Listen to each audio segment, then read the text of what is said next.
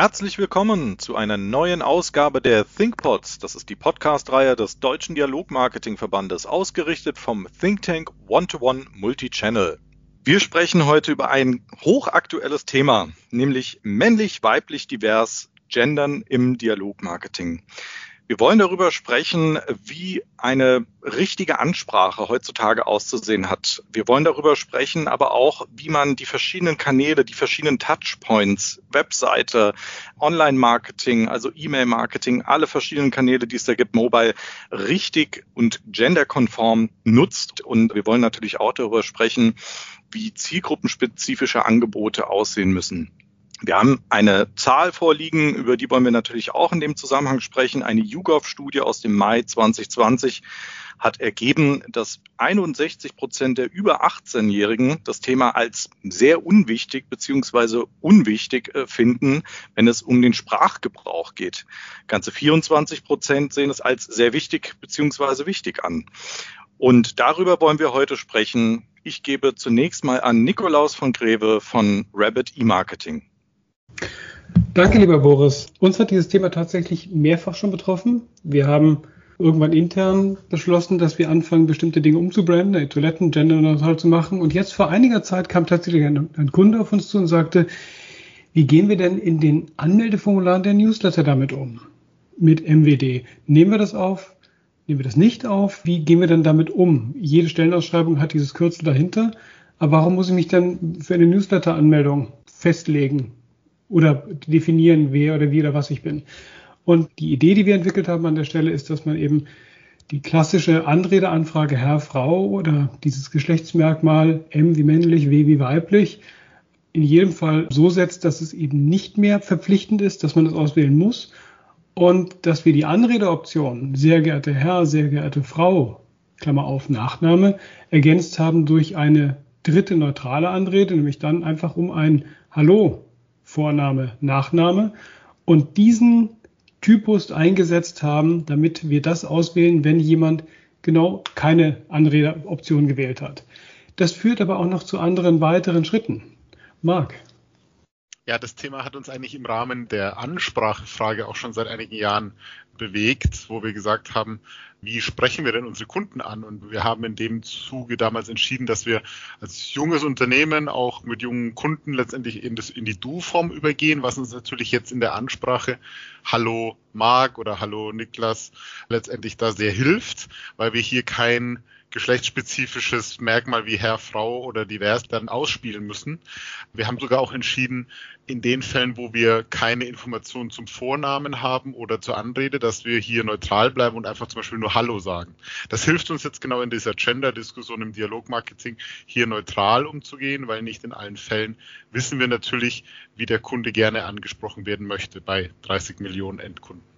Wir haben festgestellt, man stolpert da zum Beispiel bei den Anreden, wie du jetzt gesagt hast, Marc, schnell drüber und sagt, muss man da nicht was machen? Also jetzt im Finanzdienstleistungsbereich schreibt man Berater, Schrägstrich Beraterin oder wie löst man das auf? Aber da kommst du ganz schnell dahin, dass du sagst, oh, das Thema ist aber noch viel, viel, viel weiter verzweigt weil dafür, dass du es in einem Printmailing oder in den Printmailings umsetzt, das reicht dann noch nicht, sondern du musst deine ganze inhaltliche Struktur deiner ganzen Medien anschauen und auch entsprechend anpassen. Ansonsten bringt es in der einen zielgerichteten Geschichte relativ wenig. So, da sagst du was, Christian, weil der eine Schritt ist natürlich der, wie reden wir unsere Kunden an?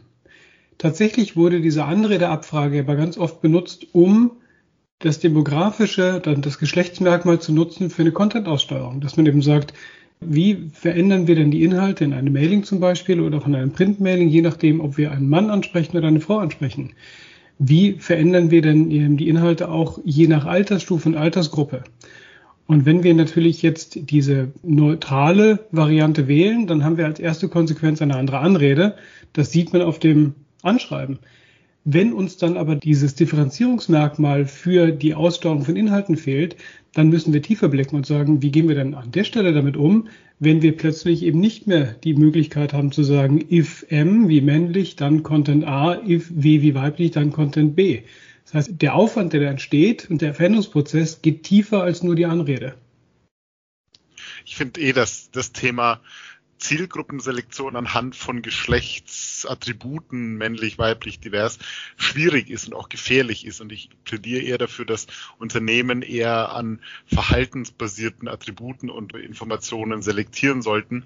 Wir haben das Beispiel gehabt, wir haben für einen Männerbekleidungsanbieter haben wir Kampagnen ausgesteuert und haben dann auch überlegt, sollten wir denn jetzt zum Beispiel Frauen anhand des Geschlechtsmerkmals letztendlich äh, selektieren und das ist natürlich gefährlich, weil oft kaufen natürlich zum Beispiel auf der einen Seite Frauen auch für ihre Männer ein. Es gibt diesen Fall, gibt es natürlich sehr oft.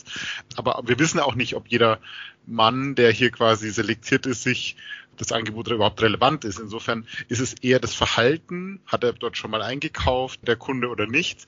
Das ist ein viel härteres Kriterium, das ich für neue für Kampagnenaussteuerungen verwenden sollte. Die Frage, die sich da auch stellt, ist, wo ich sage, also klar, diese Selektionskriterien, muss ich das zwingend machen? Bin ich dann nicht mehr zeitgemäß?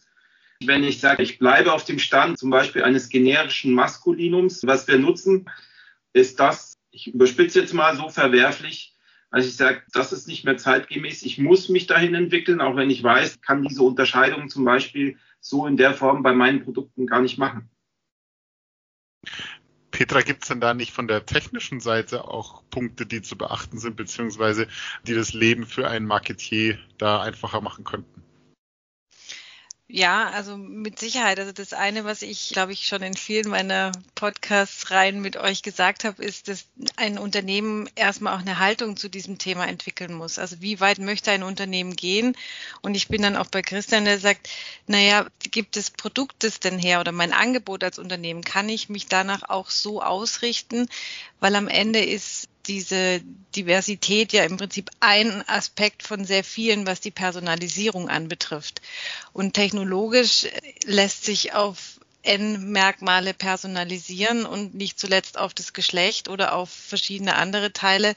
Und ich denke, dass wir da auf der einen Seite einer Veränderung entgegensehen und auf der anderen Seite müssen wir einfach die Technologie an der Stelle einfach genau für diesen Teil der Veränderung nutzen.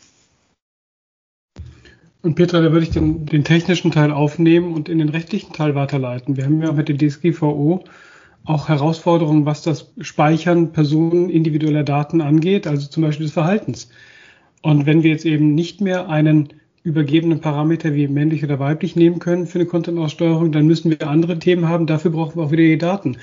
Und ich glaube, was wir festhalten können in diesem Thema ist, dass Firmen auf jeden Fall überprüfen sollten, ob ihre Anreden konform sind und ob sie dem Empfänger die Möglichkeit geben, auch eine Anrede für sich zu wählen, die nicht festlegend ist. Zweitens sollte man sich die eigenen Content-Kriterien vielleicht nochmal überprüfen, ob die basierend sind auf Geschlechtsmerkmalen, um zu prüfen, ob das denn noch zeitgemäß ist und was man macht, wenn sich das verändern sollte. Und dann sollte man auch sich die DSGVO-Konformität der eigenen Anmeldeformulare ansehen und die Frage stellen, habe ich denn genug Freigaben für die Nutzung personenbezogener Daten, um, und das ist ja ein Thema, das uns alle umtreibt, runterzukommen auf die Idee von One-to-One, -One, also das Verhalten, das individuelle Verhalten und individuelle, den individuellen Dialog mit dem Empfänger dazu zu nutzen, um zu erfahren, wie man dem den größten Nutzen bringen kann. Also ihm oder ihr.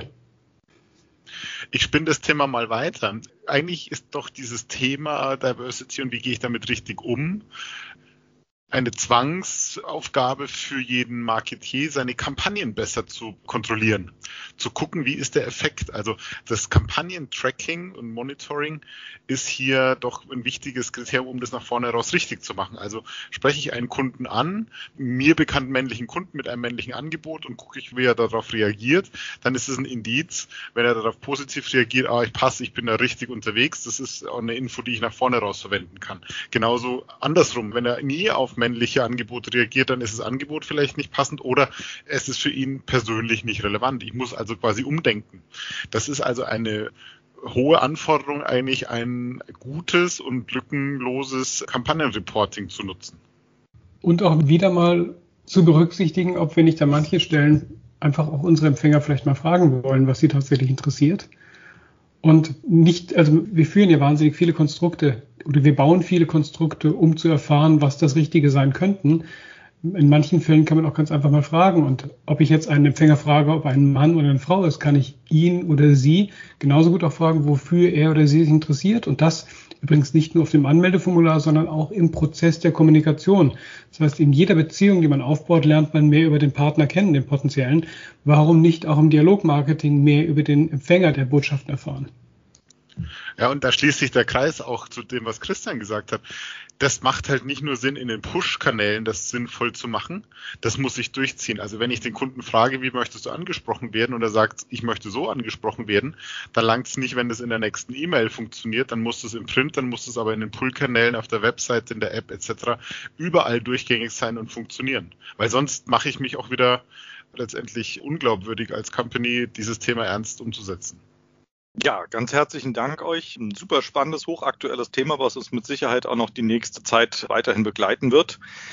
Haben Sie, liebe Zuhörerinnen und Zuhörer, Anregungen, haben Sie Kritik oder vielleicht auch einmal einen Vorschlag für ein Thema, mit dem wir uns mal in unserem ThinkPods auseinandersetzen sollen? Dann melden Sie sich, schreiben Sie uns eine E-Mail an thinkpods.ddv.de. Bleiben Sie gesund und bleiben Sie im Dialog.